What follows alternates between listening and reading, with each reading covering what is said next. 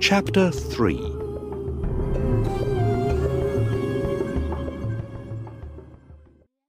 Sinbad's friends come to visit him at his father's house. But there is nothing to eat or drink, and the house is dirty. His friends soon go away, I need more money.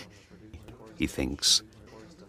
Then I can have a beautiful house again. The next morning, Sinbad finds a ship and a captain. He buys lots of things at the market and he puts them on the ship. He's ready to leave Baghdad again.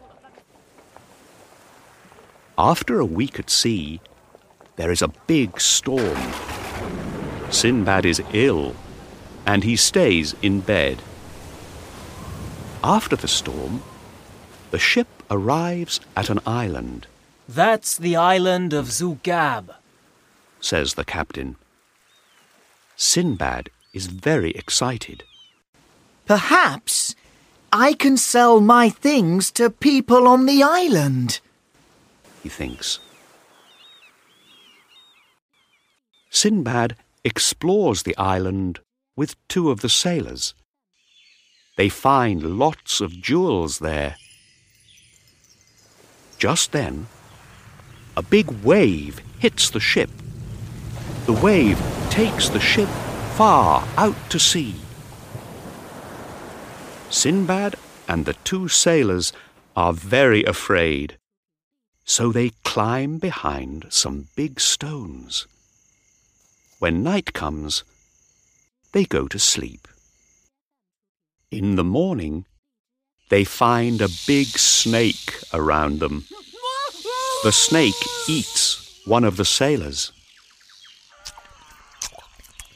Quickly, Sinbad and the second sailor climb a tree.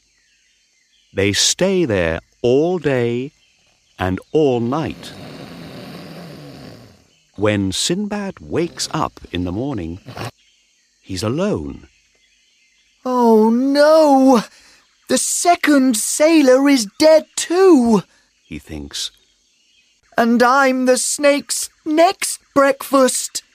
Just then, Sinbad sees some wood near the tree. Sinbad climbs down the tree and he makes some armor from the wood. Then he sees the snake. The snake is hungry. Sinbad stays in his armor all night. The snake moves around him, but it can't eat Sinbad. In the morning, Sinbad wakes up. Where's the snake? He thinks. The snake is sleeping in the sun near the tree. Then Sinbad sees a ship out at sea, I know that ship. he thinks. It's my old ship. Sinbad quietly climbs out of the armour and quickly puts some jewels in his bag.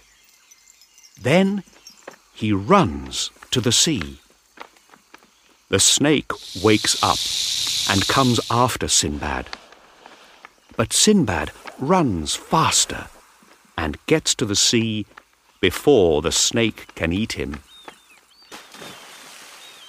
Sinbad swims to the ship. It's Sinbad! cry the sailors. You're a very lucky man. We have all your beautiful carpets from Baghdad. Thank you. says Sinbad. The ship sails home. It stops at lots of different countries, and Sinbad sells all his carpets. When he arrives in Baghdad, he has a lot of money